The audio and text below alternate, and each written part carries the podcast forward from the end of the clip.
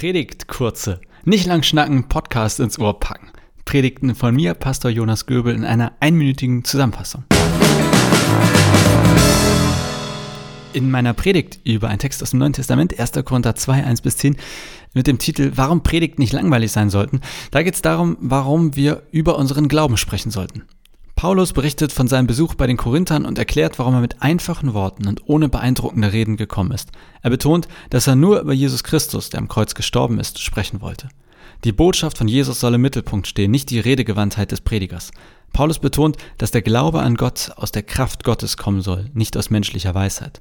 Und die Predigt soll nicht dazu dienen, Menschen durch beeindruckende Worte zu überreden, sondern den Glauben zu stärken. Deshalb halte ich es für wichtig, dass wir in unseren Predigten den Fokus auf Jesus legen und Raum für Gott lassen. Es geht nicht darum, langweilige Predigten zu halten, sondern darum, dass die Botschaft von Jesus überzeugend ist.